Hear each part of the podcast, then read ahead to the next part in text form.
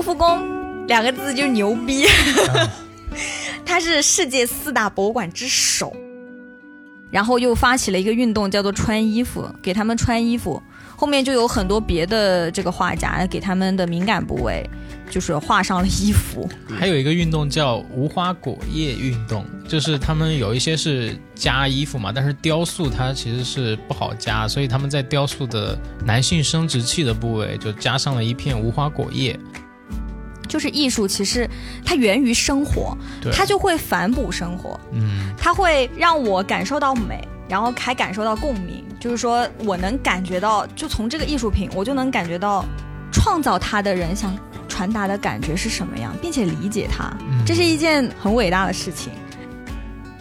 Hello，大家好，这里是隔壁电台，我是马乐，这是二一年新年第一期节目，先给大家拜个晚年，祝大家晚年幸福。很开心，去年底的播客福袋计划受到了许多朋友的喜爱，大家发来的福袋礼物的图片呢都非常好看，大哥是疯狂的发朋友圈嘚瑟，呃，有好几位邻居呢还专门做了那个彩蛋地图的定制画框，然后裱了起来，就非常用心，我们真的非常感动。这也不枉刀崔连干几个礼拜做出来的彩蛋地图。OK，闲话少叙啊，今天这一期节目呢是道硬菜，就包含了很多知识点，同时呢也十分有趣。我们非常开心，又邀请到了我们的老朋友小付来跟我们聊一聊普通人眼中的西方艺术史，以及他去过的那些博物馆。来，小付跟大家打个招呼吧。大家好，隔壁电台的听众们，我又来了。欢迎欢迎欢迎。呃，为什么会想到要聊一期关于这个西方艺术史，包括这些博物馆方面的一些话题呢？呃，因为我个人是一个很喜欢艺术和历史的一个人，但是我本身呢，其实不是从事说跟艺术有关的任何的这种工作啊，还有就接触的很少的。但其实就是我也去过西方的很多呃博物馆什么的，嗯，我。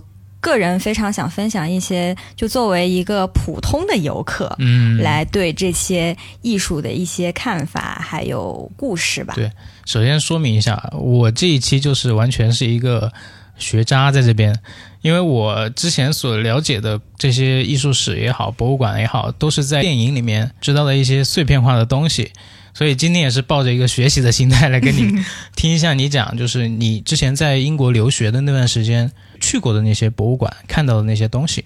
嗯嗯，对，好，嗯。就是我想说，就是包括我旁旁边的朋友嘛，比如说马乐也是，就是你们好像平时好像不太会关注艺术的东西，对，就是说对于普通人来说，觉得艺术是比较高深晦涩的，然后又很繁杂，感觉呢门派又很多，流派又很多，乱七八糟的国各个国家的，就一直都很分不清楚这个那个，然后呢也不想去了解，但其实呢，我这期呢会通过一个这个各个博物馆的这些镇。镇馆之宝就是其实大家可能都听过的东西，可以理出一条非常清晰的，呃，关于西方美术史的这么一条线，让大家对对这些呃东西更更加感兴趣，然后自己也可以去多多了解。OK，那我那我给个建议啊，我们先把这几个博物馆先说出来，然后我们按次序一个一个来讲，一个一个来聊，可以吗？嗯。今天主要是聊哪几个博物馆？今天最主要的呢，就是说说呃，一个是大英博物馆，一个是卢浮宫，还有一个是梵蒂冈博物馆。这三大呃，这个大家可能都听过的这个博物馆。然后其余呢，有一些美术馆也是在欧洲非常有名的。嗯，呃，就这几个。顺带的会聊一下。对对，OK。大家其实很多都都听过的，嗯，多多少少应该都会在一些就是影视作品里面有了解，但是我感觉，因为影视作品它会经过一些艺术的加工嘛，它可能就。呃，没有那么的贴近历史的真相。虽然说历史就本身可能就没有真相这个这一说啊，嗯，那我们就先开始聊大英博物馆吧。嗯嗯嗯，对，就是我就是说，从一个普通游客的角度，我自己去这些呃博物馆的感受啊什么的，可能就会更贴近我们普通人的这个一个视角。嗯，首先呢，我要说的是大英博物馆。大英博物馆呢，也是啊，可能世界上所有的人都知道的，它是。世界上最大的博物馆之一吧，也也许没有之一。呃，它成立其实成立的年份倒没有很久，它一一七几几年才才成立的。嗯然后，嗯，我去的时候呢，感觉就是它整个一个建筑其实是比较新的，因为它是经过过一个重建，然后它是那种希腊式的古希腊式的建筑，嗯就那种有立柱那种、哦那种那种建筑。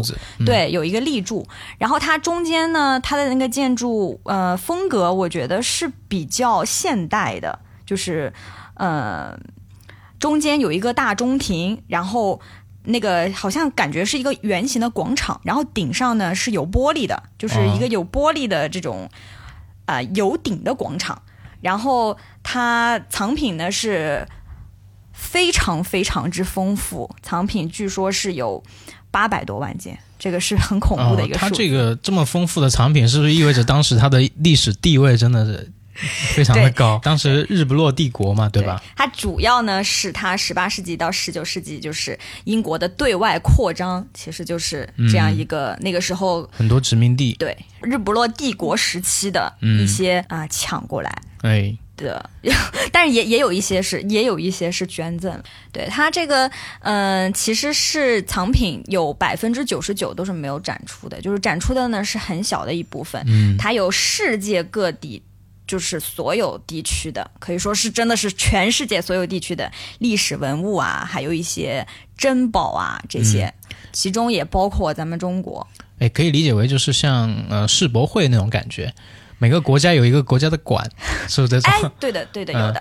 它它主要最有名的三个馆就是埃及馆，嗯然后呃古希腊馆，古希腊跟古罗马其实是一般都放在一起，然后还有一个最重量级的就是东方文物馆。这个东方文物馆呢，大部分就是东方嘛，但是也其实包括包括我们中国的，而且中国是有独立的这个馆的。哦，我们也是个历史古国嘛，嗯嗯嗯。嗯然后呢，再给大家就是说，其实埃及的这个馆应该是全世界最有名的，而且它是仅次于就是大英博物馆的这个藏品对埃及的这个文物的收藏是仅次于他们本国的，哦，因为他当时去埃及弄了很多很多的这种。这种东西，借了很多过来，但是是那种不还的借，对对，我帮你保，我帮你嗯。保存，帮你保管，嗯，对，呃，最有名的呢，一个是一个叫罗塞塔石碑的东西，这个也是呃大英的三大镇馆之宝之一。它哦。其实是一个古埃及的国王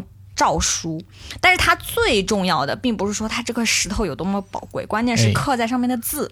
因为它这个这个诏书它是三语的，就是它同时用了古埃及的象形文，然后埃及的它平民的文字，然后还有一个古希腊文。因为当时就是的埃及是臣服于亚亚历山大帝国的，就是古希腊的人，所以他有这个文字。这样的话呢，就可以去破译他的埃及的象形文，因为以前的人都都是不知道的，就是、嗯就是一个已经失传的文字。很先进啊当时就有这种多国翻译的这么一个对啊，意识了啊，嗯，嗯，然后他，嗯，我自己去的感觉是他，呃，木乃伊真的很多。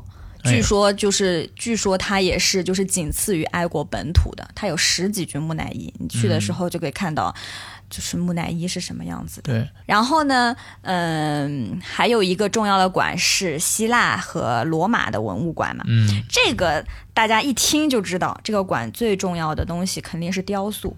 对，就是在古希腊和古古罗马，他们这个雕塑是非常有名的。然后大英博物馆的这个最有名的这个关于雕塑的这个呢，就是帕特农神庙的一个大理石雕塑。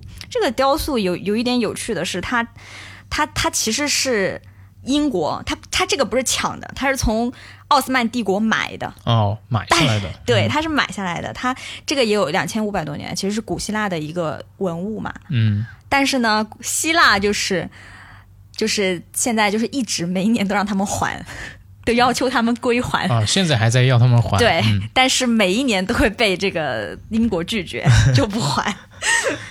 说他借的那个时时间还没有到，还没有到那个期限是吧？他无限期租借，嗯 然后呢，嗯，也是大家比较感兴趣的一个就是东方东方文物馆了。嗯这个东方其实我我在我的概念里面，其实最重要的就是中国和印度。哎，对，但印度的话，肯定还是没有这个中国的重要。那肯定。然后，但是我我我想说的是，我去大英的时候，其实看到的中国的藏品是比较少的。嗯，我我后来看了一下，好像是大部分都是没有展出的。其实下面的宝贝是更多的。嗯他当时从中国他们在呃英法联军侵略中国，还有八国联军的时候，是嗯弄了无数的宝贝走的。对，当时真的那段历史也是我们永远无法忘记的。嗯，这个馆呢，它也是就是除了上面两个以外，它的镇馆之宝是叫做顾恺之的《女史箴图》。这个嗯我不知道你在上学的时候有没有当时肯定是看到过，而且顾恺之这个很熟很熟悉的，他是一个东晋的专业的一个画家。嗯，然后这个这个宝贝为什么这么珍贵呢？是它是当今存世最早的中国绢画。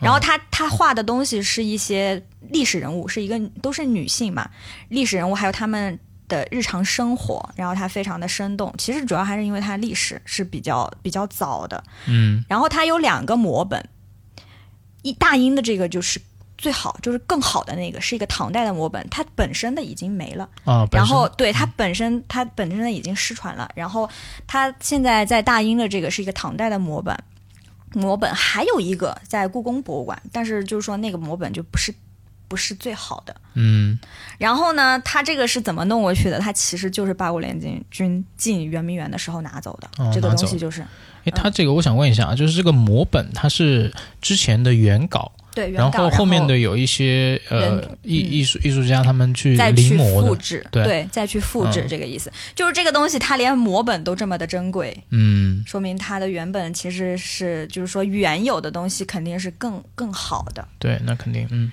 然后说到，其实说到这个中国的藏品的话，有一个我还想另外说一下，就是另外提及一下，嗯就是之前其实我去敦煌的时候就。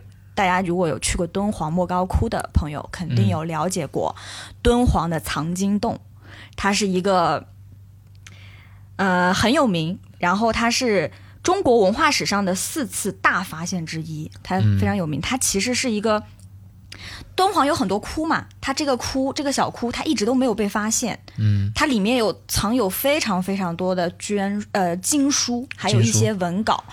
然后它是一九零零年才被一个道士发现的。嗯以前这个这些东西都是被就是一直在封存在那个窟里，嗯但是被这个这个道士发现以后，他也不懂嘛。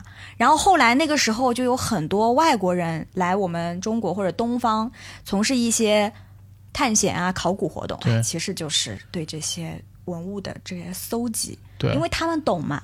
然后呢，其中一个一个叫斯坦因的，他其实是一个匈牙利人，嗯。他就是这个这个这个是臭名昭著，中国人 可能很多人都听过，就是他来敦煌弄走了很多很多那个藏经洞里面的东西，嗯，我感觉他的身份有点像呃嗯盗墓的那些人，有有有有一点吧，他就是各种搜集这种没有被开发、没有被当地政府保护起来的这些文物，嗯。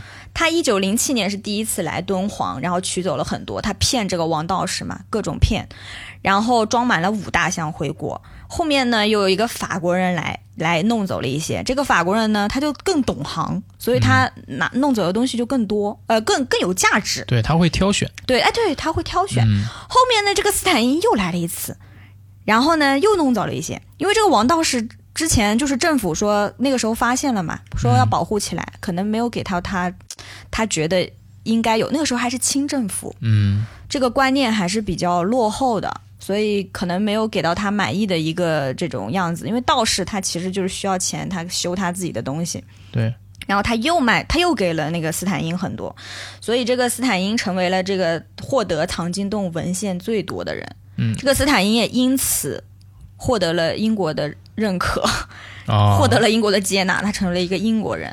所以呢，嗯大英博物馆成为了，就是我我感觉我查了一下，好像是，就这些东西很多是放在大英或者是放在大英图书馆的。但是他现在没有公开，就是自己现在保存着，对他有没有还给我们？嗯其实是有很多都在英国的，这里面就是包括别的国家，美国、日本，其实都来敦煌，就是盗走过一部分，只剩下非常少部分在国内。这是一个中国的文化史的一个浩劫，嗯这个是。但是它也让敦煌受到了更多的关注，就是全世界的关注，就是因为一就是因为这个藏经洞的发现。感觉大英博物馆从刚刚聊聊下来这么久时间，都作为一个流氓头子的这种角色？就是啊，因为因为这个这个全世界掠夺，借了不还。对这个嗯都知道的。我当时去大就是去大英博物馆的时候发照片，人家就说的都是嗯你什么时候能够再抢回来几成，就是拿回来几样，都是他们所谓的。呃，原始资本积累吧，我自己是这样觉得的。嗯就是它这个这个博物馆给我的感觉就是多东西多，就是多的不得了，也没有什么，就是没有什么摆放，也没有什么设计，就是那个馆其实是很现代，就是英国人的很简单、很粗线条的那种装潢，嗯它就是多，什么都有。对。然后那个大英博物馆，它有一些呃比较特别的那种小物件，然后它可以作为文创，就可能大家都都比如说买过他们的文创那种，嗯，就是延伸的一些东西一。些 IP 是吗？对对对嗯对，就比如说一个叫路易斯西洋旗的，就是西洋旗，就是它嗯是在苏格兰出土的，它就是其实就一幅，但是可以衍生出很多，就摆在家里装饰啊可。以印在衣服上，可以印在一些物品的，对，就是西洋旗当时我觉得最最最好玩的是，很多的国王和皇后他会把脸就是放在托在脸上，就是把啊手托在脸上。对。不过我也没有去查这什么什么原因，大家可以就如果知道的话可以告诉我。你就说为什么他们他们要把手托在脸上？对，就那个造型很可爱，所以哎呀，显脸瘦呀，这个。所以我就对这个奇记得很清楚。那现在很多女生照片的拍照都是哎，两只手吧，哎，有两只手放在脸上，有有这个可能，是不是嗯。然后还有一个呢，也很有名的，也是非常受大家欢迎的，就是埃及的一个猫神，叫做贝斯特，啊就埃及猫。因为埃大家知道，埃及古埃及人很喜欢猫，甚至是把他们就是猫可以就是成为一个就是这个神灵的形象，嗯，就非常的可爱。然后而且它是黑色的，你觉得很有灵气。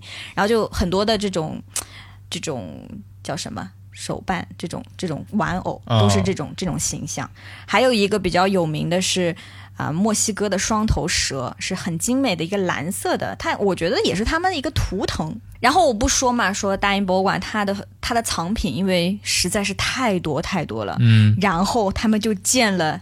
再建了几个博物馆来放他们的东西，就比如说大英图书馆。其实大英图书馆才是最早的，它主要是放那个图书啊，就是书籍啊、文稿、资料这些东西。嗯但是后面就是被单独划出来，就专门他放这些。然后呢，他们又建了一个自然历史博物馆。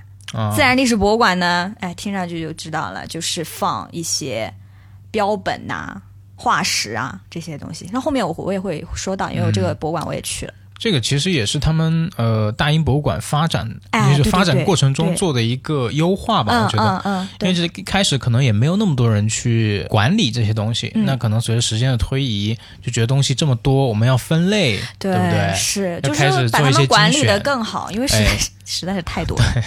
后面，然后美术作品，因为呃，大英博物馆里面美术作品也是几乎没有的，因为他们也是有专门的一个美术馆，叫做国家嗯。美术馆，来放专门的这些他们绘画的这些藏品。嗯然后接下来我就是会说这个啊国家美术馆，因为我也非常喜欢自己，就是我们就是也非常喜欢这个就是美术的这个、嗯，这些东西。这个、嗯这个地方你去了多少次啊？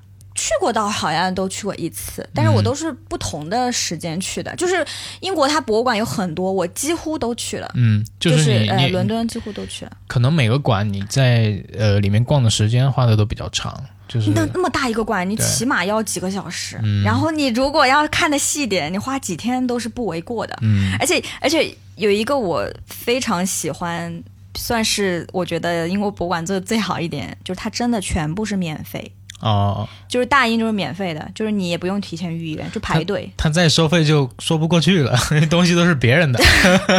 有有这个道理啊，对但是、嗯但是我要说的后面的欧洲大陆的博物馆都是要收费的，嗯可能也因为他们国家没钱。嗯，也有可能。对，就是嗯、嗯英国的这几个这些全部都是免费，然后呃也不用预约，就我记得就是过个安检就可以进，就大英的话。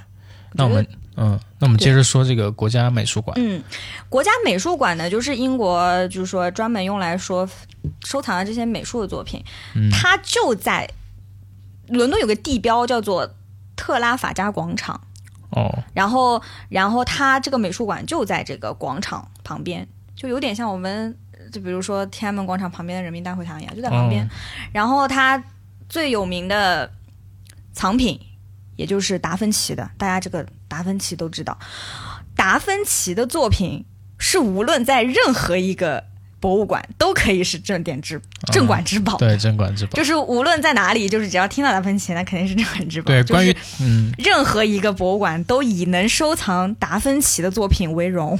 哎，关于达芬奇这个人物也是，你待会儿可以就是对我们后面讲到文艺复兴的时候，可以多聊一哎聊。，也是一个神奇的人啊。对他这个，嗯、给给大家就是说一说这个美术馆它最有名的那些那些藏品，因为大家可能有一些也听过，的比较熟悉。嗯，然后在这里面就是达芬奇的《岩间圣母》，《岩间圣母》也是这个这个作品是我去去这个博物馆才知道的。然后还有一个是他画的一个炭笔画，就是一个有点像素描一样的。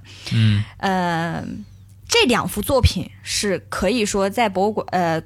呃，美术馆里面是单独放一个房间的，就这种比较屌的，就是他会单独拿一个房间把它供起来，哎，就这种感觉。这个大家去逛博物馆就能看出来，就有嗯一些作品它的地位，就它对它的安检的不，它的那个叫什么？保护的对，保护的这个重视程度就能看出来。不太一样。对，还有一个是杨凡艾克的阿尔诺菲尼夫妇像，这个作品大家去搜一下，你一定看过。你百分之百看过，它就是讲两夫妇结婚，然后那个，而且那个女性是穿的一条绿色的裙子，嗯，大着肚子。这这幅作品非常有名，一定它在美术书上是出现过的。很经典的一幅画作，我 我现在我现在在看。呃，这个凭我这个粗浅的这个了解啊，嗯，这幅画我觉得它贵重就贵重在它这个女性角色的用的颜料上面。它这有个有有一定的道理的。对它这个。它是用了蓝色跟绿色这个颜色，就是这个颜色有些颜色它是很很稀有的、很稀缺嗯的，它需要通过很很长时间的提炼才能体现出来的。但这些有名的作品还有一点就是它有很多的东西是未解的，就是它是一幅神秘的画，就到现在它也没有完全解释这里面的东西的寓意，比如说镜子，比如说狗，比如说隆起的腹部，它到底是代表什么？这个其实都还是有争论的，因为。因为像达芬奇、扬凡艾克，他们都是文艺复兴还算是就是比较早的一些啊、作品。一般这种早的呢，留下来的资料就少，你对这幅画就会没有那么了解，没有那么的了解呢，就会有更多的猜测。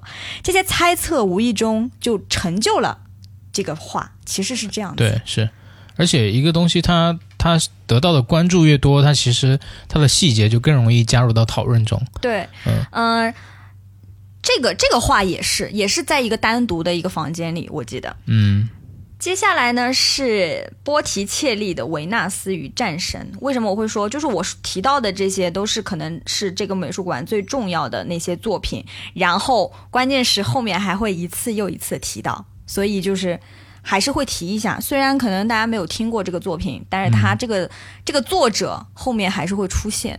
就是他其实地位是很高的，嗯。他是一个文艺复兴，就波提切利他就是一个文艺复兴的一个画家，哎，然后后面还有一些，比如说一个荷尔拜因的使节，这这幅画我是在这个博物馆才看到的，我以前也不太不太知道这幅画。这幅画，那讲的是两个外交官一样的人，就是画的是两个外交官。然后他我觉得比较特别的是，那个外交官的桌子上，那个时候已经有了一些地球仪，哦，还有航海的那些东西，它体现了那个时候就是英国是已经开始了大航海时代，就还挺特别的。然后这个这幅画它还有一个非常非常特别的地方，就是它这个画的底部有一个变形的头骨，哦你，看。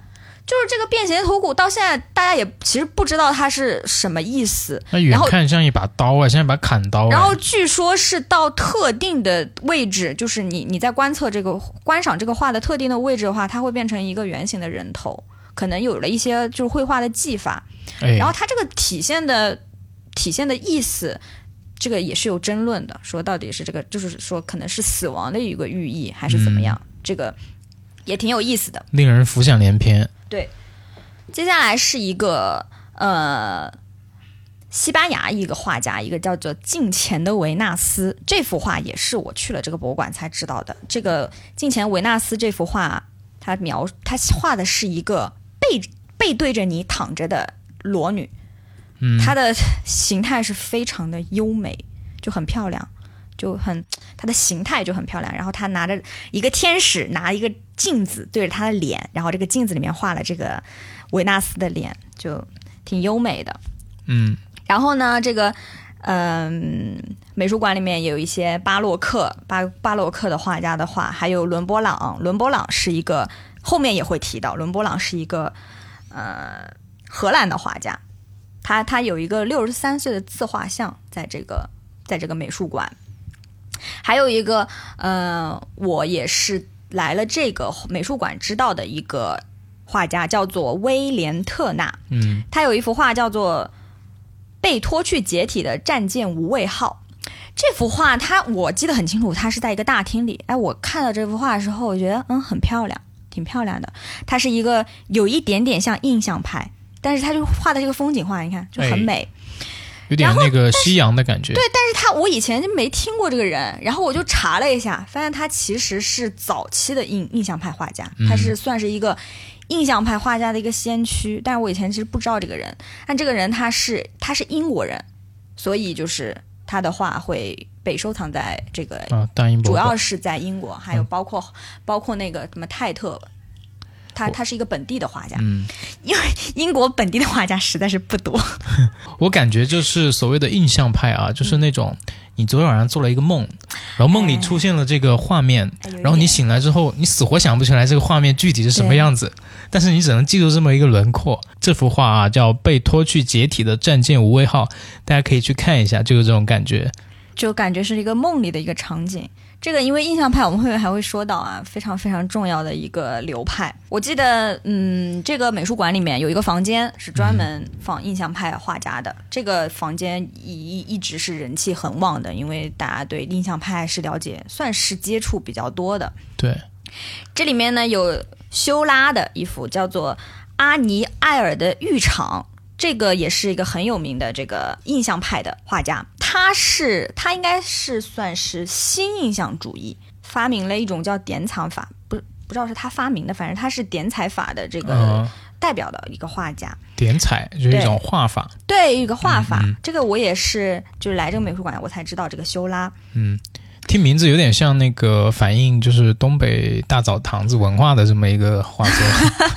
就是很日常生活，有没有？对不对？对，是的。对，这个就是印象派一个特特点。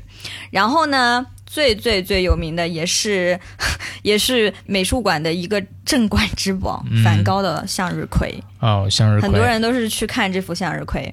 然后另外呢，呃，也有莫奈莫奈的睡莲，也有也有两幅，我记得好像是两幅，也有一幅高更的高更的画。高梗画是很特别的，就是一看就能看出是他的。嗯，包括梵高也是。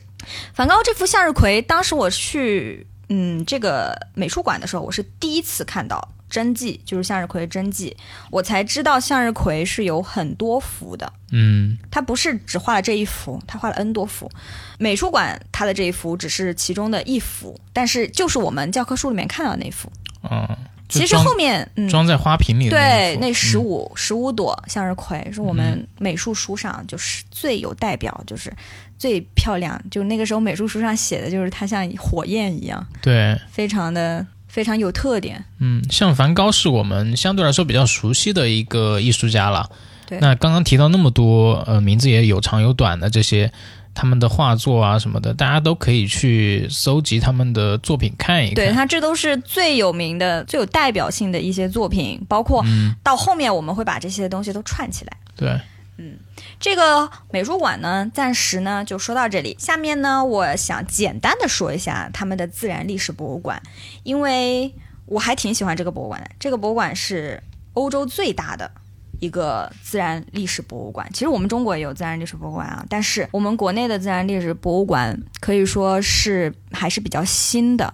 哎，看不到一些太古早的东西是吧？对，因为发展历史还比较短嘛。你看英国已经发展那么久了，他们已经嗯抢了那么多年的东西。这里面呢，就是大部分都是自然历史的标本呐、哎，还有化石啊，什么矿物、宝石研究资料，什么都有。呃，我当时去的时候，我记得它就在海德公园附近。然因为我我去的时候，我就住在那旁边的青旅，然后我一大早就去这个博物馆排队。这博物馆是每一天都要排队进去，它几点开我不太记得了。然后每一天都要排队，然后排队进去以后，它最有名最有名的一个展馆就是最大的那个，有一具恐龙的骨架，哦，一具非常非常大的恐龙骨架，但是这么大肯定是一个食草的恐龙。嗯，大部分都是跟大自然相关的一些展品。啊对，它都是一些还挺多标本，挺可爱的。我记得它好像有一幅墙都是蝴蝶的标本。哦，那你这个排队的时候有没有发现，就是这个博物馆的年龄段可能偏小一些，很多带着小朋友来看的，有吗？对，这个就是我后面要说的。这个博物馆是一个非常非常好的嗯亲子教育基地。是吧？是吧？嗯，，对，它是一个，它其实博物馆还挺漂亮的，它是一个维多利亚式的建筑，像一个嗯教堂一样。它就是你这剧全部都是家长和小朋友，嗯很多很多。嗯，科教类的一个馆对，然后它还有，我记得还它会放那种火山喷发的视频。哦，然后它会有一些那种造型，都是一些跟地质有关的。然后它有很多的宝石，就里面有很多的那种矿物质的宝石，还挺漂亮的。这个博物馆，我觉得可以比较值得说的是，对，就是你刚刚说的这种亲子特别多，关键是很多小朋友还坐在婴儿车里，啊，这种特别多。从小就开始熏陶，包括我后面就是到了中午我出来的时候，这个博物馆还在排队，嗯就还是很多家长都是带小朋友去。我觉得这个博物馆真的太好了。说到这里，我插插一句那个题外话啊，就是前段时间其实也有跟一些呃已经就是结婚生子的朋友在聊，就关于这个小朋友的教育方面的问题。我一直很认同的一个点就是，小朋友在他很小的时候成长的阶段，童年的时间。还是要尽量的，就家长要做这方面引导嘛，要尽量的去接触大自然，啊，对去了解，就是这个地球或者这个宇宙它基本的一些东西，可能太深奥的他现在懂不了啊。但是，一些基础的，比如说我们之前经历的一些时一些恐龙啊，很早期的一些时代嘛，对吧？然后经历的一些东西，然后看一些动物、一些植物，对，其实小孩子的接受能力是非常强的，而且他们有这个好奇心。对你一像我们长大了，很多东西我们就没兴趣了，但是小朋友他对很多东西都有兴趣，就是要嗯非常的需要你去引导。对一旦对这些东西感感兴趣了，其实你在生活中遇到的一些跟朋友之间的关系啊，或者说一些小事情上面，你就不会那么的放在心上对对不对真的用操心那么对，多。感觉自己心态会好一些，然后世界观也大一些吧。嗯，嗯，好，我们从那个自然历史博物馆出来，出来以后，旁边就在它旁边就是一个也是大家很熟悉的一个博物馆，叫做维多利亚与艾尔伯特博物馆。哎，这个博物馆可能这名字很长啊，但是它其实就是 V V and A，就是你平时肯定是看过这个标志的，就一个 V 字加一个 A 字，就这个博物馆。它是世界上最大的装饰艺术和设计博物馆。我是觉得它是就里面就是关于时尚的东西比较多，它比较商业性，一些商业性的作品，它没有什么。特别宝贵的文物或者这些，它嗯多是一些工艺品啊，这些。就是因为它东西没有那么珍贵，所以它的摆放其实是比较随意的，反而很有那种博物馆的感觉。嗯然后它那里面的画呀什么都很大，反正也不值，没有那么值钱嘛，嗯，所以反而让你就很有哇，就站在那种特别大的画前面的感觉。因为其实真的非常有价值的画，其实很大的是比较少、比较难得的。哎，有一个电影叫《博物馆奇妙夜》啊，就是它是一系列的电影，然后它对它涉及到的就是博物馆里面的那些雕塑也好，一些作品，啊他们到晚上就会对。就变得有生命，对，然后开始 四处走动，是的，第二天早上又回到回到原位。很有意思。啊。对，这个也可以看一下这个系列电影。嗯，这个博物馆，嗯，当时给我一个比较深刻的印象是，也是嘛，因为它雕塑什么的都是随意比较随意放的，嗯，然后是有很多很多学生在那里写生，就很多很多学生就坐在那里，然后画画，特别多，嗯。就是那种十几岁的小孩。去画这些雕塑啊什么的，包括我之前在美术馆也是，我就看到一个大叔，就是坐在那里面，然后在那里领就是画画，就是在那里仿，就是画画，嗯因为免费的嘛，所以哦，我觉得真的特别好。就他们整个国家的这个艺术氛围，就是虽然嗯，英国不是一个就是这方面艺术这种很厚重的一个国家，但是他们的国民也是他们引导的好，我觉得是一个引导的作用，都很蛮喜欢艺术的。好，英国呢，我说了几个最有名的。然后呢，还有一个给大家推荐一个叫做泰特美术馆的，它主要是一个现代艺术。现代艺术我其实接触的也比较少。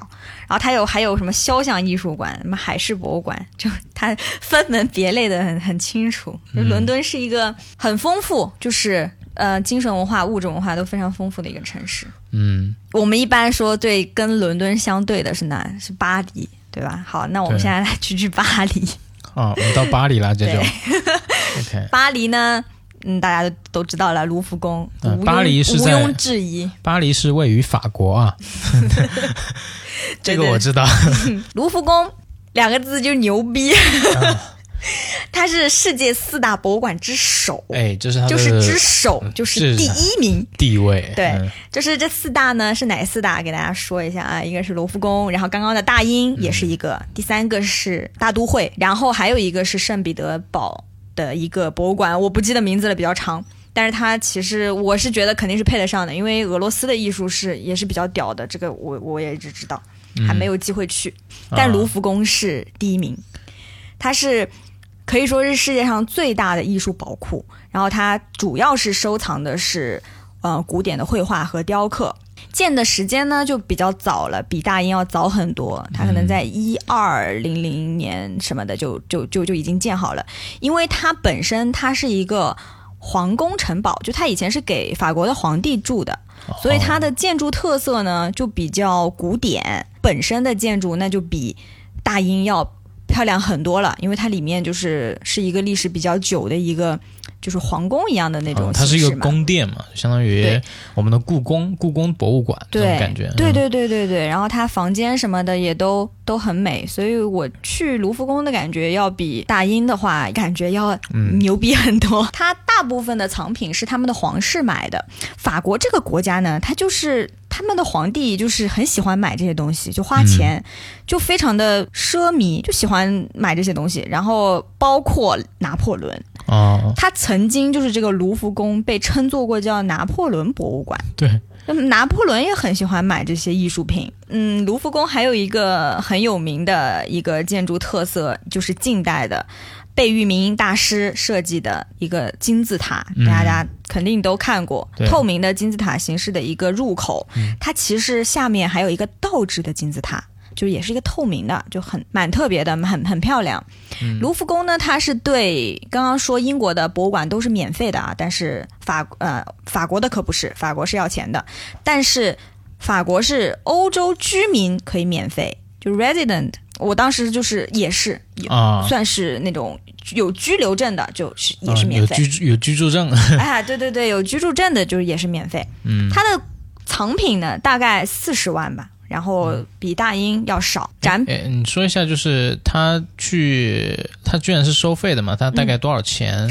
怎么收费的记错？的话，应该是十五欧左右吧，十五欧左右，因为我没花钱呀，嗯我进去没花钱，所以我有点不太记得了。，大概这个样子。对，嗯是，的，就欧洲大部分大概就是这个水平。那也还好，嗯嗯嗯，展品呢，它大概是馆藏的三分之一，就是也是很多你是看不到的。嗯而且我觉得卢浮宫的话，我我感觉要比大英大，有可能是我的错觉，反正可以逛很久很久。它主要分为也是一样的，第一个就是希腊罗马艺术馆。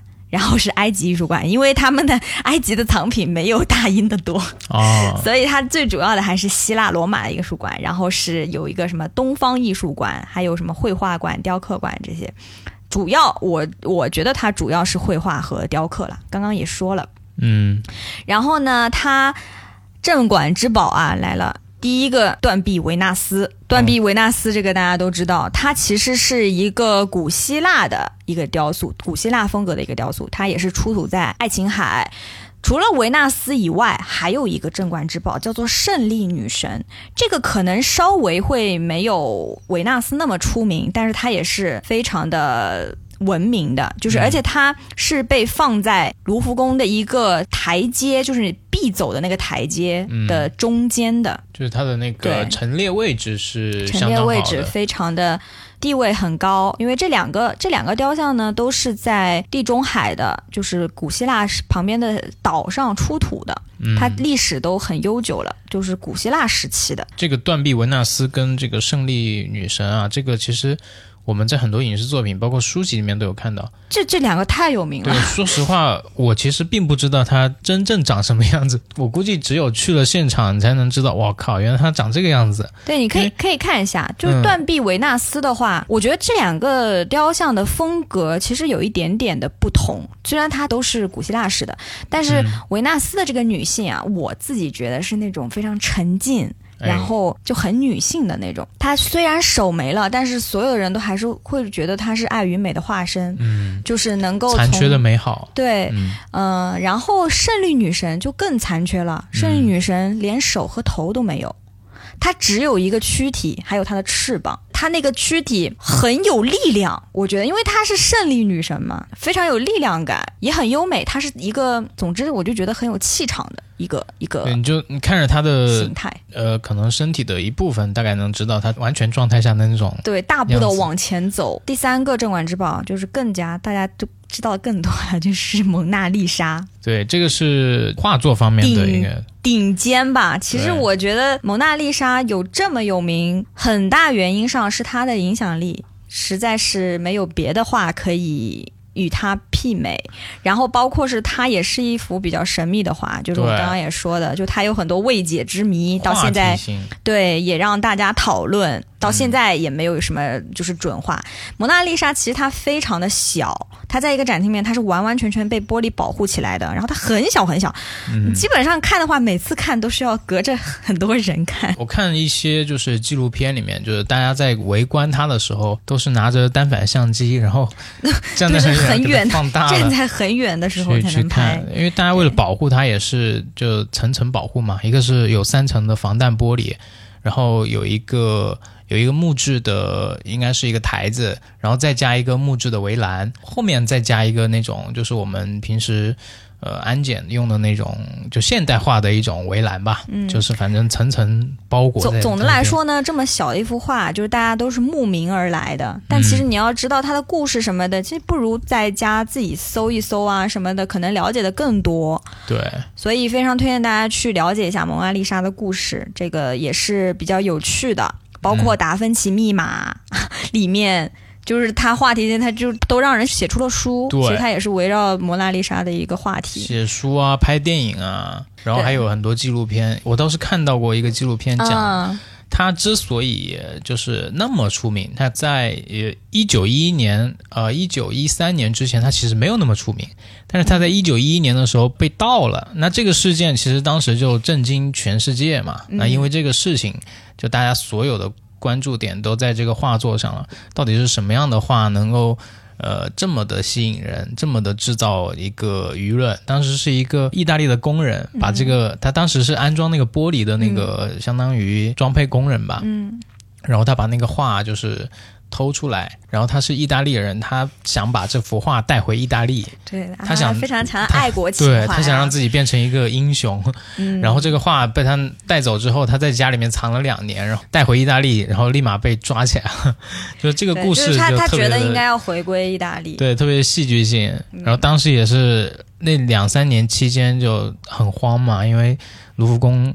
呃，因为这个画作的丢失，也是加强了很多的安检措施，然后增加了一些管理人员这样的。对，对，因为对这幅画也是达芬奇的传世之作了。达芬奇这个人呢，也是一个传奇，名副其实的传奇。他最有名气的可能是绘画。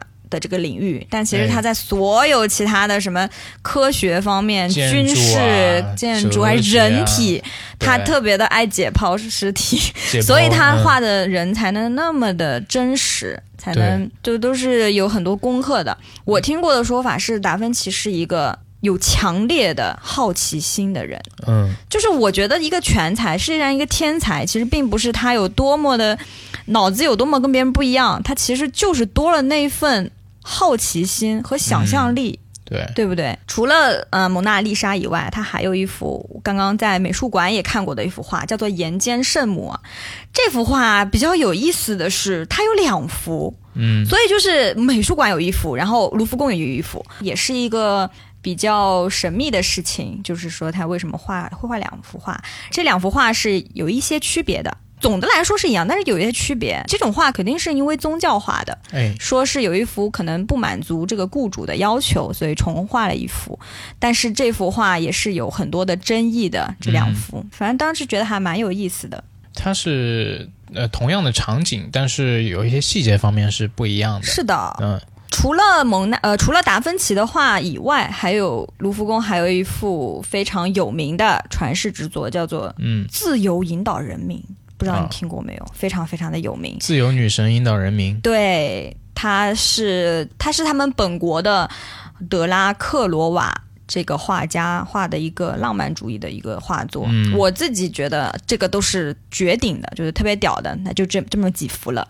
除了绘画以外，还有还有一些文物，就比如说《汉谟拉比法典》，这个也是我们在历史书上看过的。对对对，这个它是古巴比伦的文物，这个是非常非常珍贵，因为古巴巴比伦真的太早了。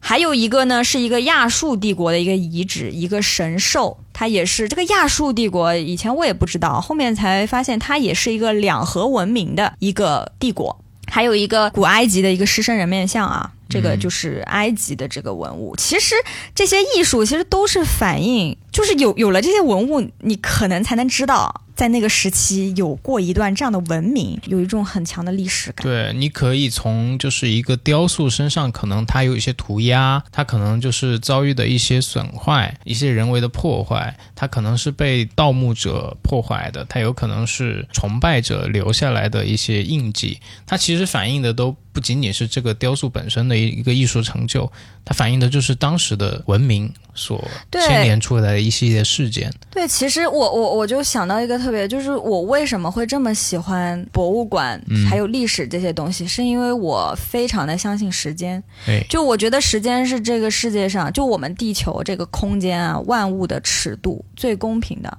嗯，就是时间就是一个度量衡，你经历了那么久的时间，就是会产生一个不一样的一个效果。对，就比如说你喜欢一样东西，喜欢一个人，喜欢了一年，跟喜欢了十年、喜欢了五十年是不一样的。嗯，是这个时间，你经历的这个时间赋予了这个东西价值，所以它，我觉得它本身经过时间，它就是一种价值。对，所以我们在文物里面，一般来说，时间历史越久的，它一般是越珍贵的。嗯，哎，这个一下子就上价值了。我刚刚就只是深，随意想到，我刚刚就陷入了沉思，在想你这个时间这个尺度的问题。我觉得确实很有道理。就是我们为什么说呃持之以恒是比较珍贵的？就是你坚持下来一项东西，坚持的时间越久啊，它所体现的价值我觉得越高。对你可能一时，可能一时这个东西是不值钱的，是是不珍贵的。嗯，但是你只要时间一长，它可能它就会变得非常的珍贵，对或者是有意义。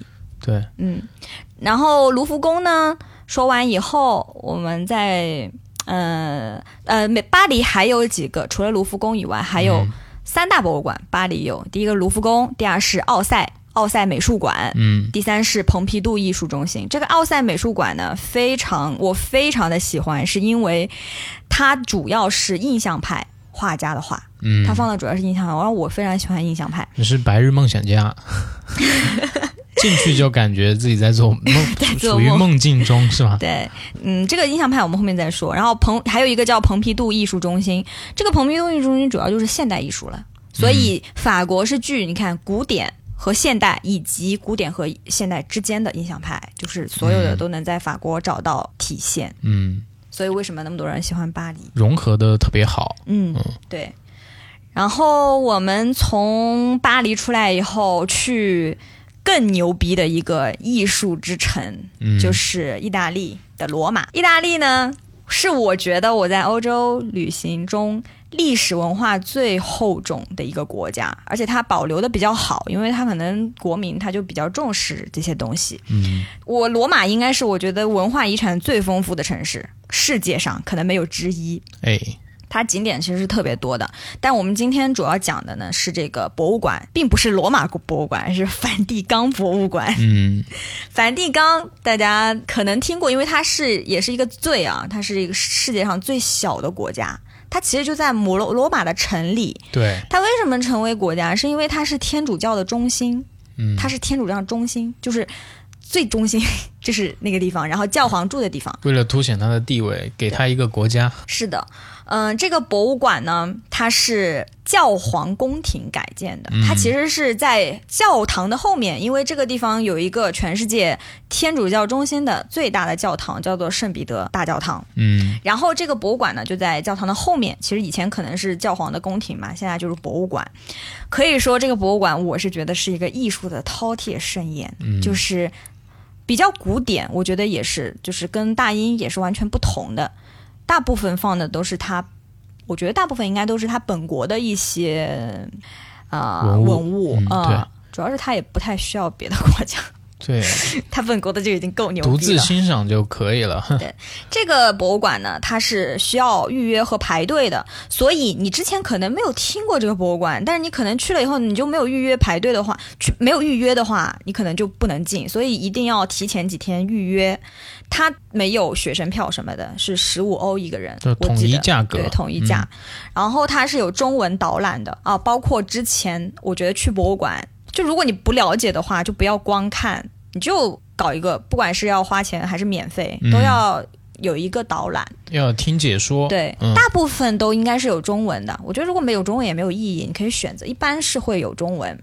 对，然后我觉得它的呃这个博物馆的门票啊非常的好看，它是一个卡片。上面的嗯卡片画的是雅典学院上的，就是柏拉图和亚里士多德，嗯，在这种细节嗯细节方面也做的很好。对，就嗯就挺漂亮、挺精致的。然后它大部分的展品呢都是教廷收集的，教廷有钱嘛，对吧？对有钱，然后也有教徒的这个捐赠什么的。嗯，它主要的放的还是文艺复兴的东西，因为意大利是文艺复兴的中心。它有一个这个博物馆呢，它有一个官方的游览路线，所以你就根据这个路线走下去就好了，非常的方便。嗯，它有很多的展厅，然后什么庭院、长廊啊、礼拜堂都有。它我个人觉得其实是要比大英和卢浮宫要丰富的，因为我觉得卢浮宫可能开开的地方也比较少，包括它的楼梯什么的，就是本身这个博物馆的建筑也是很值得看的。对，嗯，就你可能走在博物馆里面，就是一步一景的这么一个状态。对，然后它现在也加了一些现代化的量化的工程，我觉得之前可能不会在是的，天花板上出现一些灯，对吧？现在你可以在走廊上可以看到天花板上都是有灯去照明的，它整个人就处在宫殿里面那种感觉。嗯嗯，这个博物馆呢，我们也是按顺序来看一下它最有名的那些展品都是什么。首先呢，也是埃及馆，它也是有木乃伊的，而且关键是我记得在这个博物馆里面，木木乃伊你是可以看到里面的干尸的。嗯我记得大英的好像是看不到，它是能看到里面干尸的。然后呢，呃，有一个很有名的埃及有一个很有名的神叫做阿努比斯神，嗯他是一个死神，就是他就是那种防腐之神，就是他跟这个木乃伊是非常联系非常紧密的。他是一个胡狼头，然后人身的一个形象。啊，我记得在这个博物馆里面有一个他的雕塑，我记得蛮清楚的。接下来呢，也是雕塑馆。这个教堂它的三大镇馆之宝都是雕塑作品，都是雕塑作品，都是雕塑作品。第一个呢是叫做拉奥孔，拉奥孔雕像，你去搜一下，肯定是看过这个形象的。他非常痛苦的一个拉奥孔之死的一个一个一个场景，这个也是它也是个原作，就是也是古希腊的一个雕塑。是应该是很早以前完成的。这个拉奥孔是谁呢？他其实是跟特洛伊之战有关。特洛伊之战，我们小时候、嗯我是小时候就看过的。它最有名的，它其实是木马计。但是呢，这个拉奥孔作为特洛伊城的祭司，他发现了这个古希腊人的这个。嗯，这个阴谋不是嗯阴谋，就是他、他们是正面的一方嘛。我们在啊历史上是他们是正面的一方，嗯，然后他发现了对方的这个这个密谋，密谋以嗯后，他就揭露嘛，但是因为我们正面的这一方呢是受雅典娜的保护的，嗯所以雅典娜惩罚了拉奥孔，啊，所以才让他死掉。就对，所以你可以在这个雕像上看到它是一呃，个希腊神话的一个故事。对，是一个备受折磨的一个状态，然后对腰很腰痛苦腰间还有蛇在咬它，对，对，关键它有很有意思的是，它这个拉奥孔后就是出土的时候受到一些破坏，所以他的右手是消失的。对，那个时候呢，就有很多人讨论他的右手应该是什么样的形状，嗯。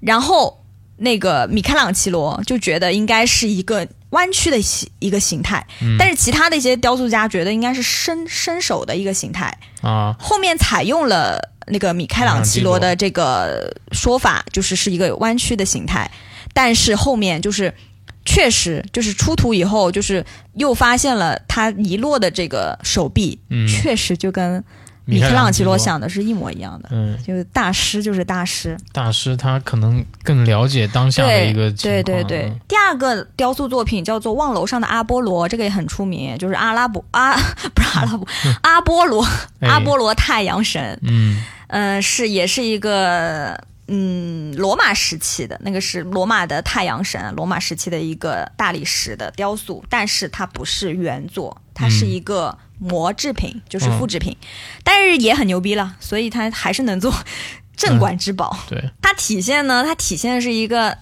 男性美。嗯 对吧？就大家都觉得这样的是最美的。它是一个，它其实是一个射完箭的一个姿势，也是古罗马的一个这个很很很很历史很久了。后面呢，在这个八角庭院后面之后呢，有一个馆叫做缪斯馆。缪斯其实是古希腊的女神，女神但她她不是一个女神，她是九个女神。嗯她这九个女生呢，负责的就是艺术与科学，所以我们一般都说灵感，说这个人就是我的缪斯，嗯一般都是科学或者艺术上给了她灵感的一个这样的女性。在这个呃，就是那个馆，它是有这个女女就是有九位女女神的这个雕塑的，然后在他们的中间是有一个镇馆之宝的第三个第三样，就是一一个叫残躯的雕塑。这个残躯这个雕塑啊，一般人也是看不太懂，因为它是一个残破的躯体，它只有躯干，就基本上只有腰、胸腰，然后臀部、大腿，大腿，就只有这些，其他都被破坏了，但它依然能够作为镇馆之宝。第一是因为它也是一个原作，一个嗯古希腊还是古罗马时期的一个原作，就历史很久了。第二就是它依然，就算是它是一个残破的，依然能够看出它的这个身体。健硕，非常的健硕。对，可以看到肌肌肉的纹理，甚至对可以看到嗯，呃肋骨啊这方面的东西，因为古希腊、古罗马的人，他是非常崇尚运动的，他很嗯喜欢很健美的身对，材很，健美的身材，体现了一个人体的，就是他关注点是人嘛，所以嗯，体现的其实是人文精神。对。我看了这么多的图片啊，就是嗯、呃大部分都是裸体，啊，而且是男性裸体，而且是非常健美的男性裸体。就是那些艺术家他们在创作的时候，他们对那些肌肉的形状的控制，对于这个纹理的控制，真的是做到了，已经是无与伦比。对，而且而且可以看到看到那个古古希腊和古罗马，他们思想是非常开放的，嗯，对，都不像教廷那么封闭。嗯，后面就是这些在在教堂里面也是进行了阉割很多，就是嗯都是、都是教廷的问题。就教廷他们会对于这种过分裸露的雕塑也好、画作也好进行控制，对吧？对，是的。嗯然后呢，除了一些比较传统的展馆以以外，呃，梵蒂冈博物馆还有两个比较特别的展馆，叫做挂毯馆，还有一个地图馆，我记得很清楚。这两个馆呢，它是一个长廊的形式，它其实哦就是充分的利用了这个展厅之间的这个长廊，嗯然后去展示了这些。精美的挂毯，这个挂毯是是宗教故事，哎然后它拱顶也是很精美，地图馆就更漂亮，因为我本身就非常喜欢地图，所以我记得特别清楚，它那个地图馆特别的精致，就那个长廊，然后那个天花板金碧辉煌，金光闪闪。然后那个手绘地图啊，都是其实都是很很久以前文艺复兴时期去画的。就那个时候就已经可以精确，就很精确，他们画画的地图就很精确、很精致，就是有四十幅他们意大利本土的地方的全国各地的地图，嗯，都是蓝色的、绿色的，色彩也很漂亮。接下来呢，就是最重磅的两个馆了，一个是拉斐尔画室，这个画室就是全是壁画，因为当时的拉斐尔受教就是教皇的这个要要求嘛，然后就给他这个。教堂作画有四个厅，然后都要画他的壁画，其中就有一幅最最最最有名的雅典学院，这是拉斐尔在二十五岁的时候画的，他二十五五岁就画出了一个无比牛逼的作品。别人家的二十五岁，他这个画面构图，你看这个壁画就非常的宏大，然后他讲的就是先哲。就是古希腊先哲，一个是柏拉图，一个是亚里士多德。嗯，然后他们另外还有五十多位啊哲学家。其实这个画我感觉肯定是虚构的，他是画了一个想象中大家在这边交流智慧、大合影。嗯，对，交流智慧，然后辩论对智慧真理的这样的一个一个追求的一个这样的画面。嗯，它是壁画啊。壁画它的保存，其实它能在这里保存，其实也是因为教廷嘛，因为这里保护的很好，对，所以没有受到破坏。我当时看的时候，真的觉得那个色彩还是非常的鲜艳。这是一个很安全的地方，所以它才能保存这么久。不过它应该是有经过修复的，啊，是的，是的，对，经过长时间还是会有一些掉色啊之类的。就是如果大家都没有听过雅典学院，建议一定一定要去看一下这幅画。嗯，我觉得很很很美，而且很和谐，而且他他说的是人，他说的不是神，因为文艺复兴嘛，文艺复兴它三哲，我们刚我们刚刚说了，嗯，刚刚说了达芬奇，我们第二个现在说拉斐尔，拉斐尔是最年轻的一个，然后他他其实拉斐尔最有名的画就是这幅雅雅典学院，但是他还是会被当做是文艺复兴的三杰。对，也是体现了一个非常强的人文精神，然后他也是，嗯，天才吧？你看这么年轻就能画出这种画，对，不是天才是什么呢？嗯，而且这种壁画啊，壁画画起来难度应该也是比就是对它不能改啊，纸上去。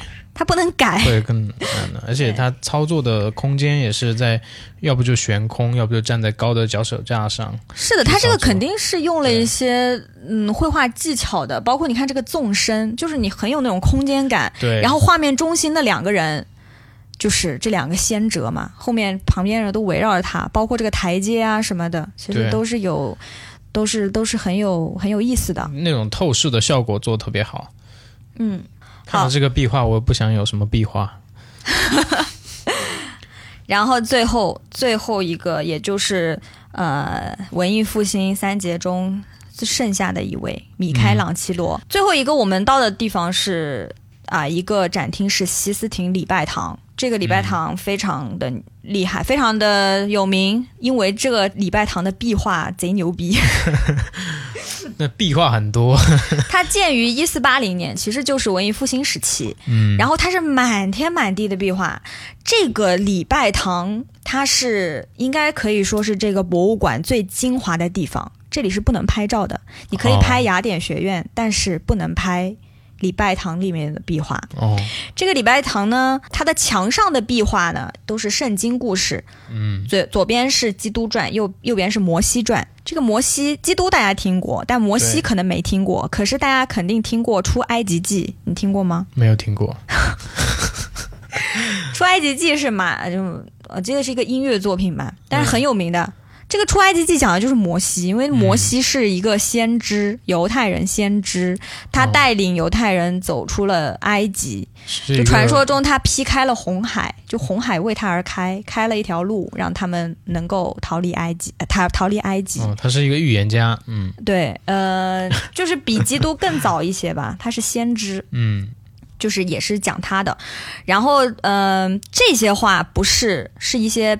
比如说波提切利呀，一些文艺复兴的啊画家画的，其余的天花板还有正面的一幅正面墙的一幅大壁画，嗯都出自一个人之手，那就是米开朗基罗。米开朗基罗这个名字啊，大家很熟悉，嗯而且这个人其实也是很有意思的一个人，待会儿可以讲一个他的小故事。他他其实就是你想讲的故事，他其实就是在做这个西斯廷的这个画中发生的故事，对吧？对他的他的天花板的壁画大概是他很年轻很年轻，二十二十几岁吧，二三十岁的时候嗯画的。最初是以雕塑家出名的，因为他二二十岁出头就创造出了非常后面也会讲非常。呃，杰出的雕塑作品，对，然后呢，他就成为一个画家。我当时听到那个导览里面说，米开朗基罗啥啥都会，就也是这个啥都会的人。是的，而且大家去看一些资料可以看到，就是呃，相比于拉斐尔刚刚那个雅典学院那个壁画，它是在侧面的，然后米开朗基米开朗基罗他做的很多都是在正上方的一些壁画。他他做他就是在这个礼拜堂做的对正上方的那个这个天花板的这个壁画，嗯对，然后还出了一一幅传世之作，就是《创世纪》。哎，《创世纪》如果没有听过这个名字的话，可以搜一下，你一定嗯一定看过。对，就是上帝与人类亚当创造亚当时候，就是那个双手，的那个指头交汇的那一刻，有没有碰到很？经典的那张非，常非常的经典。他那个做这些画的时候非常辛苦，他要嗯全部都是仰着头，对然后那个颜料都会滴到他眼睛里，对，而且他全部都是一个人完成的。嗯，没有什么助手什么的，他就在脚手架上，然后一天一天的就画这些这些壁画。当时也是因为教皇赏识他，就知道他有这样的才能，所以相当于是囚禁了他四年的时间，在这边把这些壁画全部完成。然后他也因为这四年的时间，然后写了一首诗。我节选了一段啊，翻译过来是这个样子，就是大家可以通过这首诗去想象一下他当时的一个处境是多么的困难。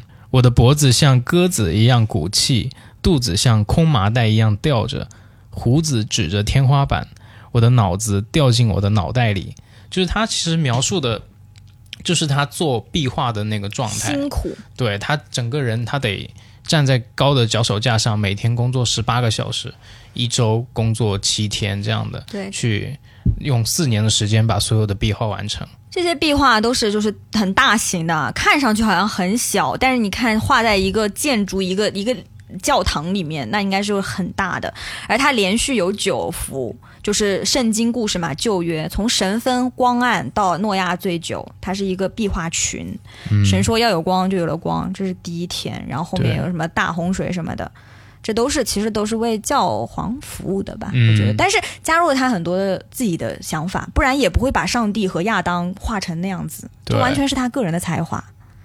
除了这个《创世纪》以外呢，还有一个更封神的一个作品，那就是他正面的那那个墙上的壁画《最后的审判》。嗯，这个最后的审判是他过了二三十年画的，就是跟《创世纪》是过了二三十年，那个时候他已经是中老年了，可能有五十岁吧，我猜大概。因为嗯米开朗基罗是是是这三杰里面最长寿的一个，哦，嗯，他活了很多年，对嗯他活了很久。这个最后的审判也是群画像啊，中间的是基督啊，中间的是耶稣，耶稣呢是一个很这个形象也是很人体的，就很像一个人。嗯，他虽然是神，但是拟人化，画的都是人啊，那个就就那就是文艺复兴的特点，画的很像平常我们看到的人，就非常的健硕健都美是。都是裸男呢。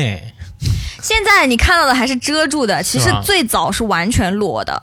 后面呢，这个教皇看来不满意，然后又发起了一个运动，叫做穿衣服，给他们穿衣服。后面就有很多别的这个画家给他们的敏感部位就是画上了衣服。还有一个运动叫无花果叶运动，就是他们有一些是加衣服嘛，但是雕塑它其实是不好加，所以他们在雕塑的男性生殖器的部位就加上了一片无花果叶。无花果叶呢，就是那个亚当夏娃他在那个呃无，花果树下面，就在那个那个伊甸园里面。对这幅这幅作品呢，也有像这种画里面就都有很多的寓意，就是在现在也没有搞明白的很多。它一边是天堂，一边是要不要上天堂的，一边要下地狱嘛，就是说最后的审判，就是审判你这一生。然后其中还有一个很有趣的，就是其中有一个人是拿了一块一个人皮的。啊，就在中间哦，对一个人皮，这个人皮画的是米开朗基罗自己，啊，就这个脸是他的脸，就他自己被榨干了，对，就很有意思。然后还有这里面他画了一个他很讨厌的一个教宗，把他画的非常的丑陋，然后下了 地狱。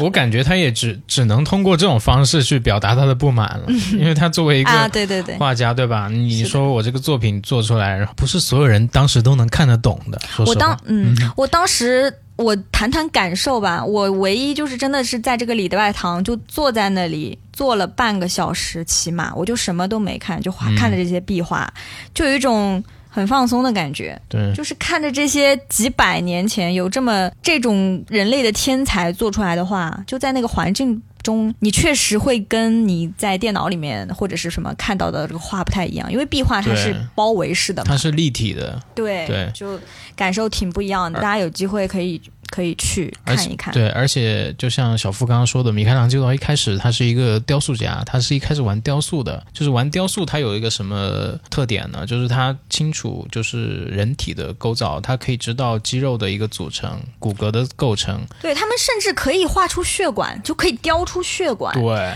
他们让这个大理石有了温度，有了生命。对。然后他等到他做那个壁画的时候，壁画也是有这种效果的，就是它会有一种透视感。它会有一种立体感，嗯尽管它是一个平面的东西，但是你可以看到它是一个，就像我们现在说的所所谓的呃 VR 的这种感觉，嗯嗯啊，对对对对，是有一点。嗯嗯，然后这个就是我们精华，精华以后它就是一个。呃，也是梵蒂冈博物馆一个现代的一个艺术的作品，是一个嗯双层的楼梯。这个你在网上看一看，它它怎么拍出来都漂亮，是所有摄影家都喜欢的场景，非常的美。嗯一个圆形的、一个旋转的一个楼梯，它也是一个就必拍的一个地方。对，就是结束了嗯梵蒂冈博物馆以后，那肯定要去一个这个大教堂看一下，对吧？这个大教堂是我看过的最传统。最嗯经典的教堂，就是它是世界上最大的教堂，然后它也是个文艺复兴的建筑。它这个教堂给我感觉就是中规中矩、庄严、嗯肃穆，就是那种这个地方确实就是教徒都来的地方，就是一个中心也。是一个它没有什么不需要你有太多的特色，它就是庄严，这是最重要的。嗯这个米开朗琪罗呢也设计过这个大教堂的圆顶。那个圆顶，你在那个圆顶上，这个圆顶是可以爬上去，就是那个大大教堂的那个顶哎，可以爬上去，你可以看到罗马的全景可。以俯瞰整个可以罗马，对，可以嗯俯瞰整个罗马。然后这个大教堂里面也有一幅有也有一个米开朗基罗的雕塑作品，非常非常的有名，叫做圣母莲子。圣母莲子，米开朗基罗他这个人，他不太喜欢刻画女性的身体，他所刻画的，他为那个美第奇家族。就是设计的那些坟墓，外面那些女性都是男性，然后加了两个乳房，就是啊，就是他就是个男性的身体，嗯。我也不知道为什么，有人说他就是喜欢男性的身体，但是他唯一就刻画的一个柔美的女性的形象就是这个圣母，哎，而且你看这个作品，真的就是能感觉到这个耶稣好像就是快滑滑下去一样，嗯很生动，就感觉跟人一样，就一点都不觉得它是一个雕塑，嗯，对，非常的嗯有感染力。这个作品是就是能感觉到，而且圣母一点都不悲伤，它是一种怜，就是那种，哎呀，很难形容。就是没有那种的悲伤，但是就是很沉静，就是那种宗教里的那种那种感觉，所以嗯他就是他也是为这个大教堂做的。后面呢，这个这个也遭到了一点破坏，一些破坏，所以他现在也是在玻璃罩里面。然后除此之外呢，圣彼得广场就外面那圈广场啊，嗯还有它里面的那个青铜华盖，还有一个教堂宝座，都是一个著名的雕塑家叫做贝尼尼设计的。我以前也不知道这个人，后面才知道他也是一个意大利的一个很有名、很屌的一个雕塑家，而且嗯他的感情更加的热烈。他的雕塑作品中很多很有名的作品中很有情欲的感觉，就作品非常有张力。贝尼尼啊，大家可以对，叫贝尼尼。嗯，哎呀，我当时反正很喜欢这个博物馆的原因，是因为感觉很好，因为只有这个博物馆是有朋友陪我去的，哎，就我其他的欧洲的博物馆都是自己一个人去的，所以我对这个博物馆就是有一种偏爱。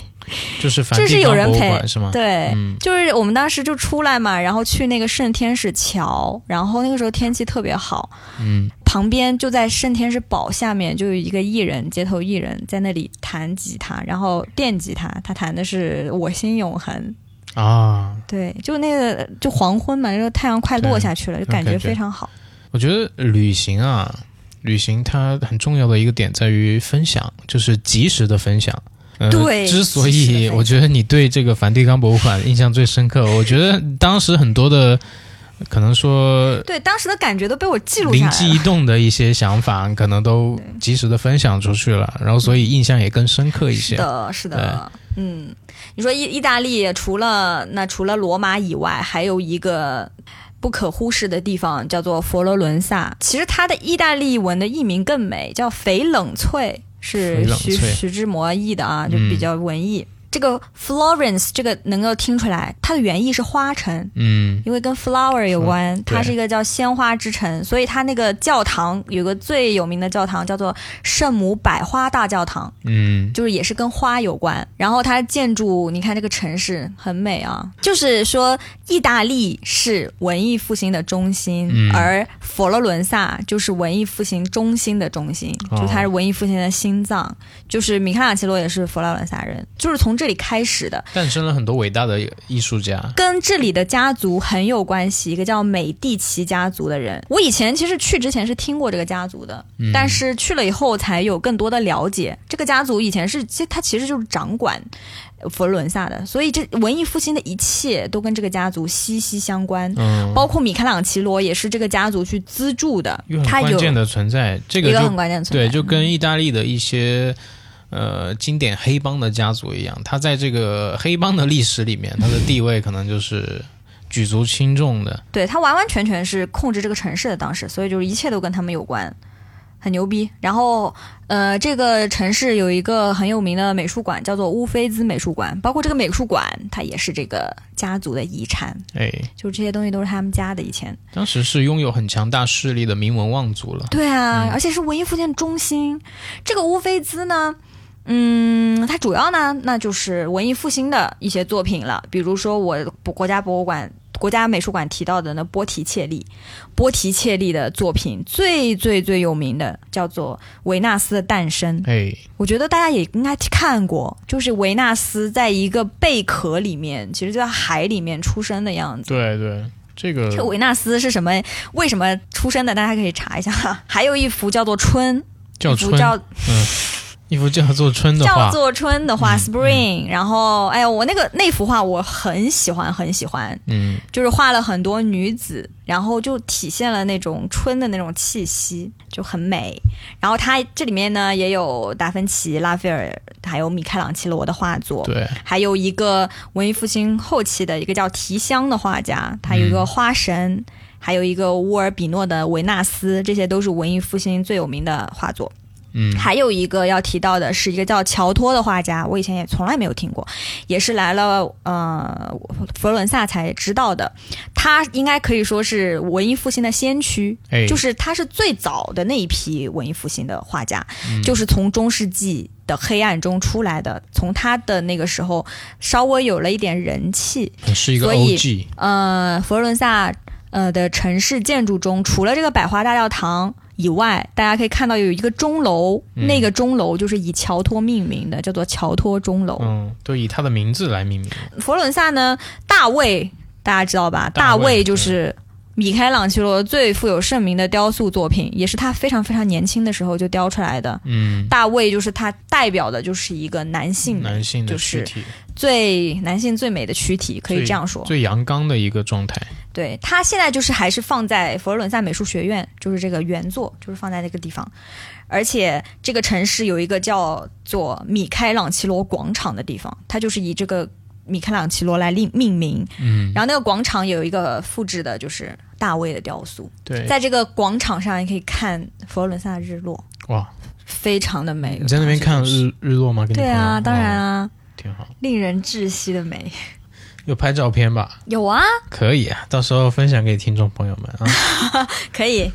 好，然后呢，嗯，我们现在说了五点的文艺复兴。哎最后，最后我有一点私心，我想说一下梵高博物馆，因为这是我最喜欢的一个艺术家。嗯我在荷兰的时候也去了国立，然后梵高博物馆呢也是需要预约的，我记得特别清楚，大概是十八点欧一个，十八点五欧一个人的门票。蛮贵的。对，荷兰的博物馆都很贵。梵高博物馆，我印象中是不能拍照的，所以我就都没拍什么照。嗯在这个博物馆呢，有三幅画是给我印象最深的，向日葵也在里面。对，这是是经典的画作。，对，而且这个向日葵跟英国的国家美术馆那幅是一样的，嗯，但是细节不一样。我觉得梵高博物馆这幅更好，明显更好一点。那更好的肯定是留给自己，对吧？对，除了这个向日葵以外呢，还有三幅是我自己印象比较深的。第一幅叫做《吃土豆的人》，啊、大家可能不太了解这幅作品，这个是梵高第一幅有名的作品。啊，这幅作品就是他一八八五年左右创造的。其实梵高这个人，他的绘画生涯是非常短的，他从二十七岁他才开始画画，嗯，三十七岁他就去世了。对，这个一八八五年其实是他创作了，已经创作了很久了。然后这是他第一幅算是比较比较好的一幅作品。嗯第二幅呢是叫做《麦田上的群鸭》，就简单就是这个这个大家肯定看过。我当时在那个博物馆里面看到这幅画的感觉，是真的让我觉得很压抑的。就是这个是我在之前在图片上看到的过的没有的感觉。我真的在那幅画面前，我真的能感觉到这个人真的就可能会自杀的一个状态。他的那个几镜头啊，他没有镜头，嗯，然后他那个天空是完全是乌云，对，就是一些乌鸦在那里飞。就乌鸦其实跟天空的乌云，它你就分不清哪个是乌鸦，哪个是乌云了。对，这幅画也是他就是最后的几幅作品之一，嗯，也是就是最有名的一幅之一。它这个黄色的一个基调，包括这个深蓝色的这个天空，它不是，它有点对，它有点嗯黑色了。对，有点黑色了。这个是它的一些主色调嘛，它的画。然后第三幅作品就是《盛开的杏花》，这幅作品它是一定会在这个博物馆，它不会给别人，因为这幅画是梵高给他的侄子的洗礼的礼物，就是为了表达他对他侄子的爱的一幅作品。嗯这幅作品真的我太喜欢了，因为当时我就觉得我看的时候，这幅画已经是一八九零年了。嗯，然后呢，我知道我知道梵高是一八九零年去世的，我想他去世前怎么就没多久了，他竟然能创造出这么这么宁静。这么温和的作品，因为他基本上进了精神病院以后，他作品都是很、就比较比较狂野的那种对。，就是那种我们知道的那种的那种状态嘛。但是这一幅是是特别安宁的一个，你看到吗？对那个蓝色真的太治愈了，颜颜色也很纯净而且这个杏花它是有白色的，有粉色的，嗯，就是很温柔，很温柔。就我当时在这个画面前是差点差点哭出来，我觉得完全能感觉到他对他弟弟的儿子的这种爱，其实就是他对他弟弟的那种爱，就对家人的那种爱。他心里面还是有很多爱的，就是这个时候已经距离他去世不久了。但他其实对这个世界上世界是有非常多的爱的，这个，这幅作，然后我这个作品其实是我很早就知道的，嗯，所以我很喜欢杏花，杏花，杏花代表了希望，它这个，因为其实我我最近也有朋友就是什么抑郁症啊，这什么的嘛，就是他其实，在人在得这种精神疾病啊，或者他没有说办法控制的心理疾病的时候，他其实是一瞬间很绝望的一个状态，但是梵他就是。对，但是他一旦就是把注意力放在自己的亲人啊，或者说自己热爱的事情上面，他还是可以以一个很正常的状态去处理。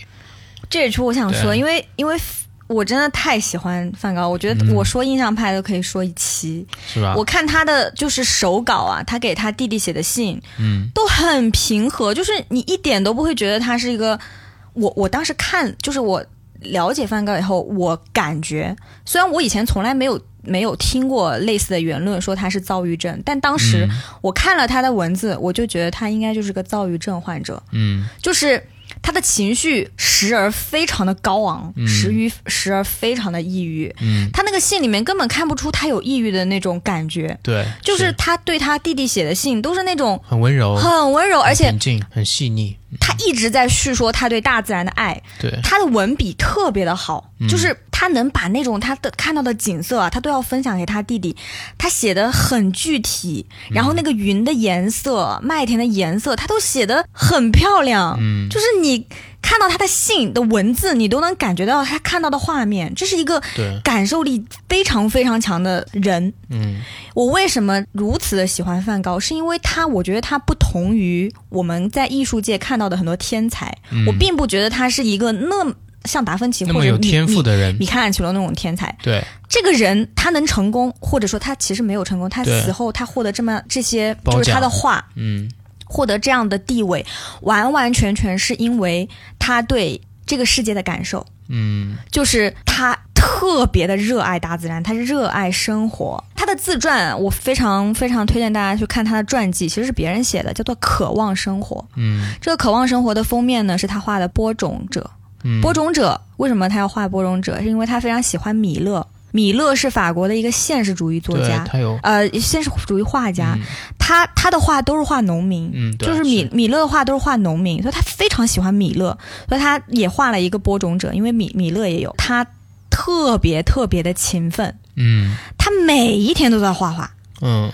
就是为什么说他躁郁症，他就情绪高昂的时候，他能表现出跟别人不一样的经历，他的所有的东西都是用来画画的，他是用生命在画画，是真的就是用生命在画画的人。其实很少有艺术家会这样透支自己，为什么？其实有时候看他画就觉得他活不长，是，就是有时候你听一个人音乐也会觉得这个人就没活多久，因为太耗费自己了。嗯就是而且他，我看他的手稿里面有写到，他有一点预感自己会有这样的命运，嗯但是他就是想把他所有的生命都用在画画上。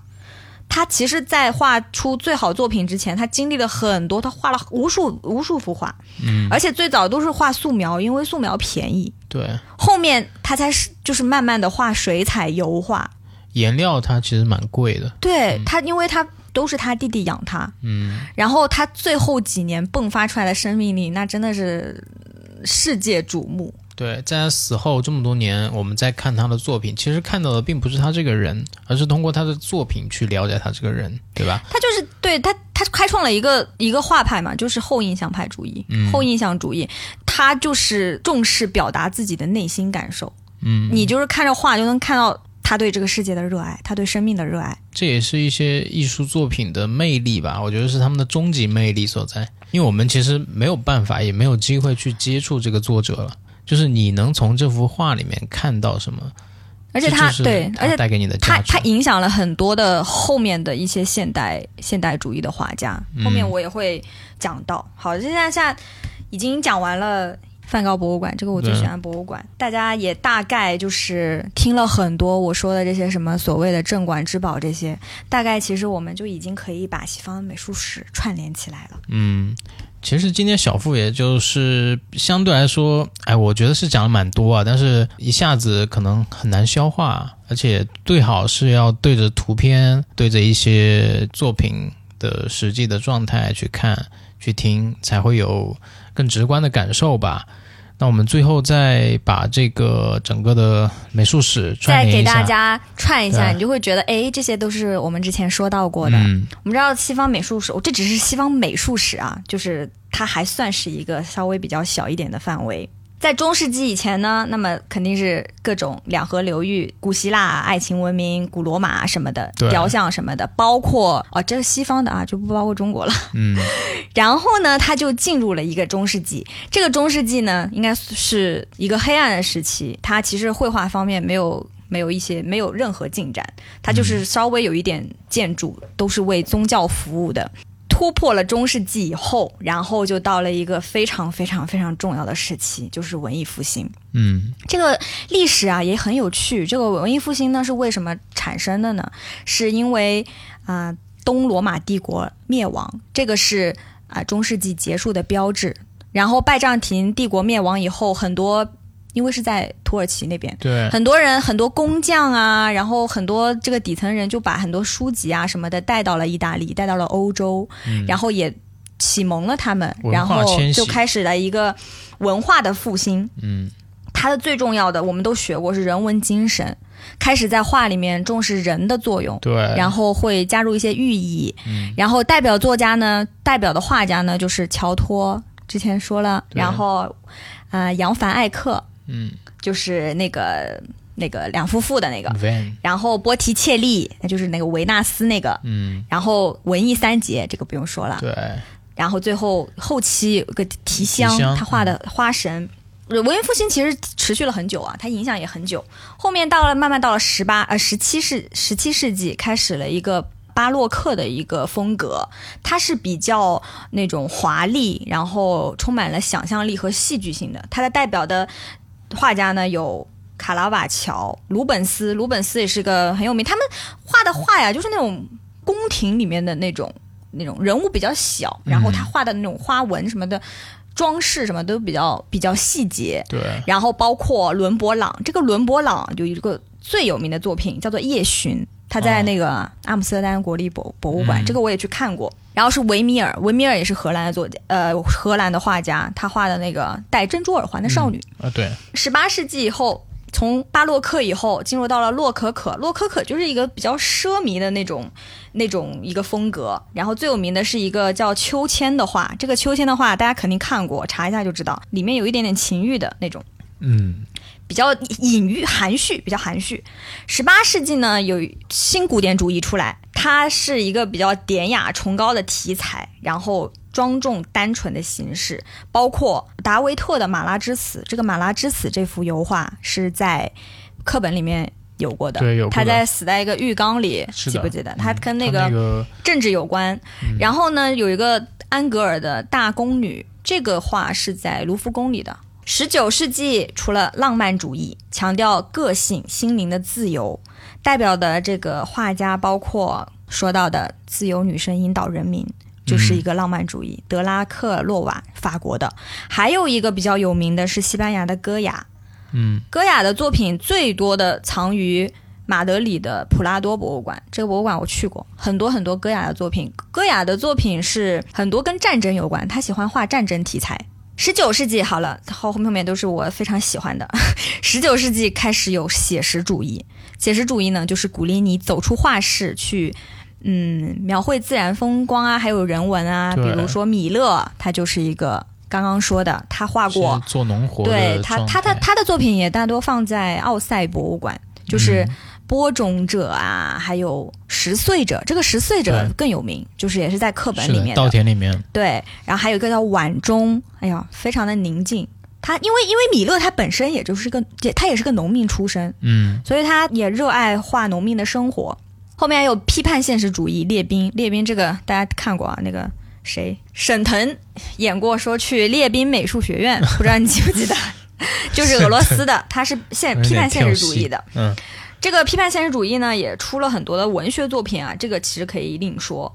然后十九世纪后期呢，开始了印象派出来。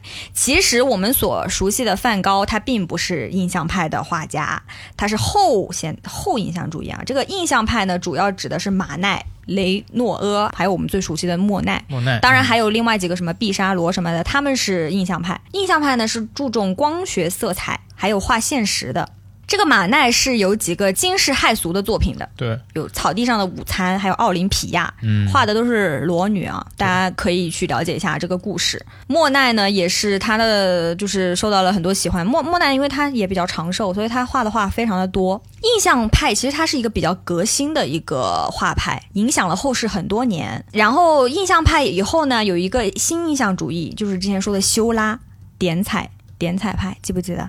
哎，他注重形式，对，呃技法上面的对，一些注重一，些呃技法上的创新，对，没错，可以，小伙子。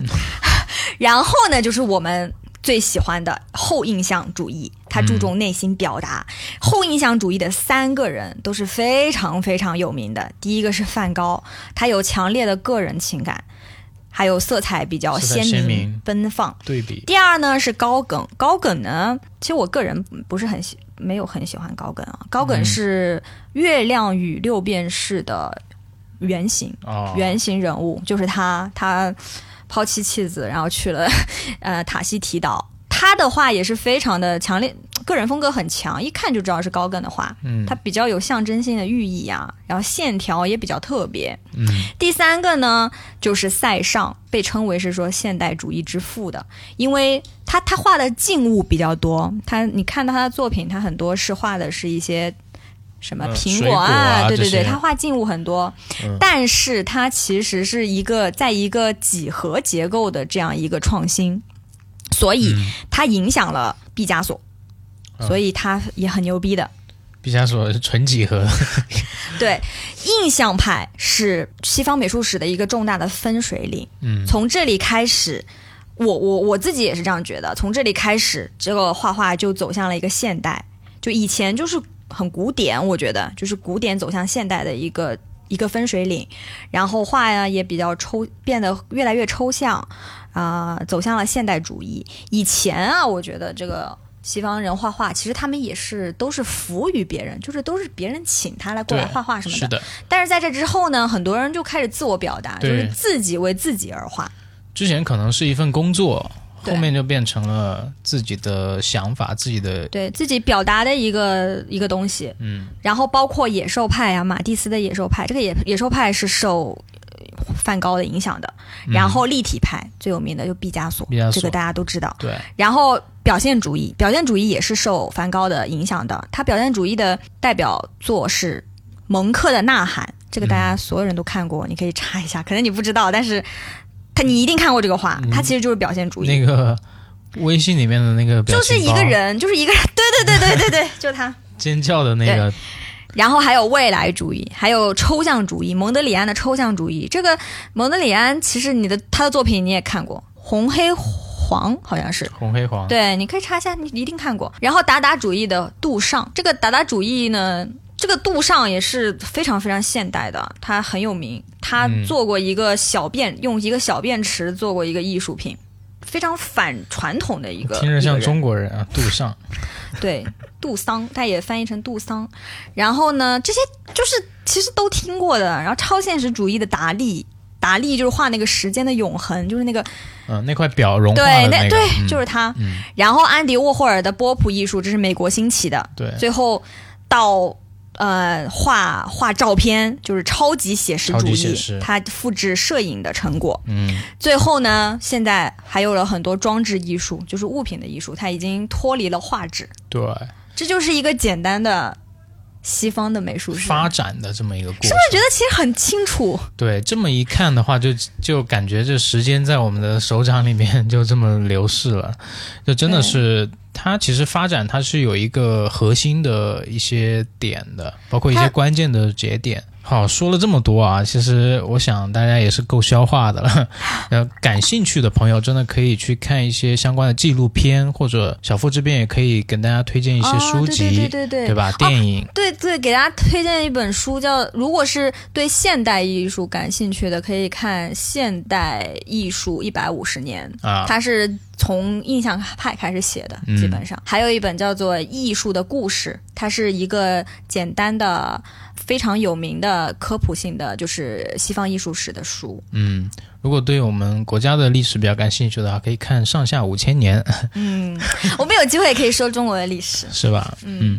那其实我想最后我再问小付一个问题啊，因为我们也提了这么多跟艺术相关的，包括聊了这么多你在博物馆的见闻，你是怎么看待艺术这个名词的？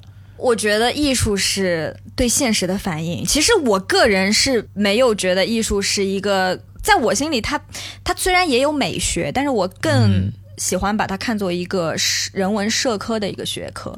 就它在我心里面是跟历史、地理一样的，就是艺术，我觉得是反映现实的。它就就是它是，比如说西方的史，它就是西方政治经济的镜子，它反映的就是当时的那个时代，当时的那个人，嗯，就是当时社会生活的反应。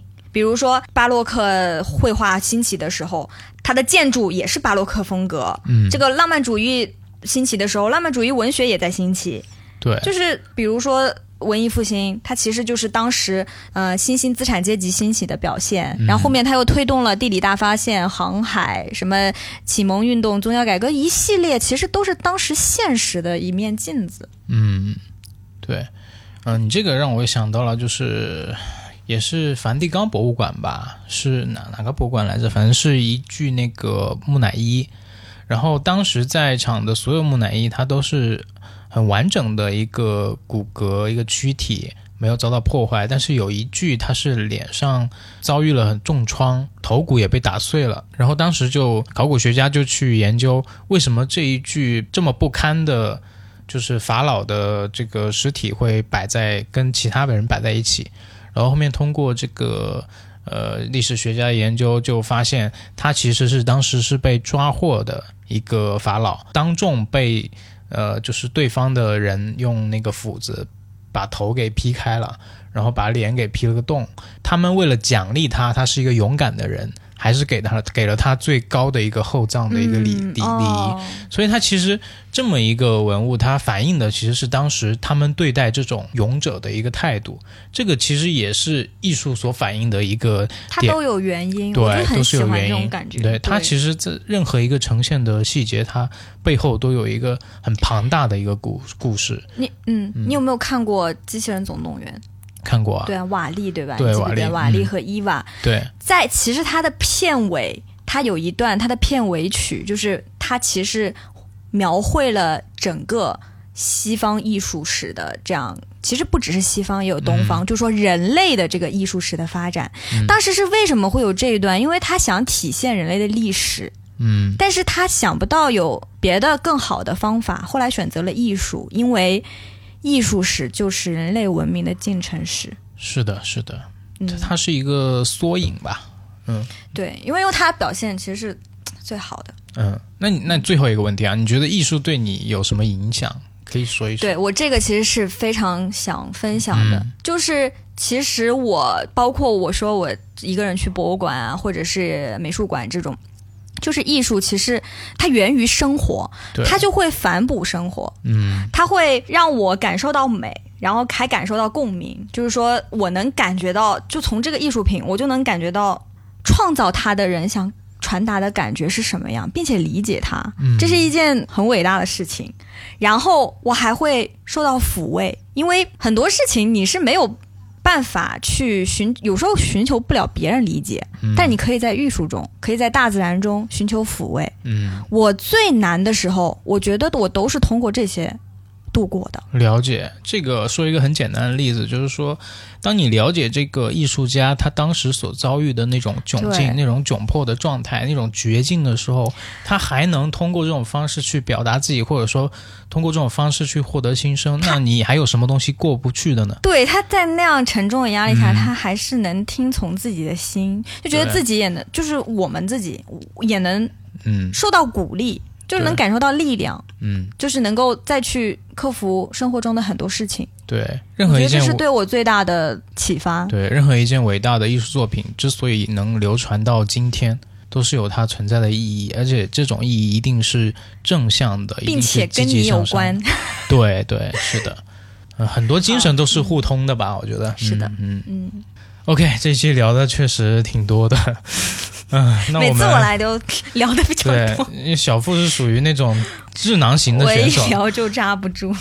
对我们也是期待下一次可以聊其中某一个比较细节的东西，比如说你刚刚特别想聊那个印象派的东西，对，那我们可以专门聊一期，聊的可能比较细一点啊。这一期相对来说比较笼统，但是希望大家能够去挑其中一些你感兴趣的部分，然后再去具体的了解。看一些纪录片什么的，我觉得还是蛮有意思的，对对吧？嗯嗯，了解一下人人其实其实你不喜欢一样东西，是因为你没有那么了解。对，是还是有很多奇幻色彩在里面，包括有一些神话传说什么的。还有对，我们看到的现在一些什么漫威的作品啊，或者说一些 DC 的漫画，他们其实里面会。也有很多借鉴什么古希腊的神话啊，这些这些元素在里面都是相通的。OK，那今天就到这里，我们非常感谢小付跟我们聊了这么多关于他对于艺术的一些想法，然后也期待我们下一次再见面。谢谢，谢谢大家。嗯，大家再见，我是马乐，我是小付，拜拜，拜拜。